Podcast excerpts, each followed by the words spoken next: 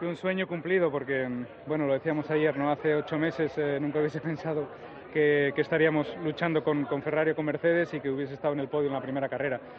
Creo que hubiese dicho que no, no haríamos ningún podio en este 2023, ojalá en el 2024, pero eh, la verdad es que se ha adelantado todo.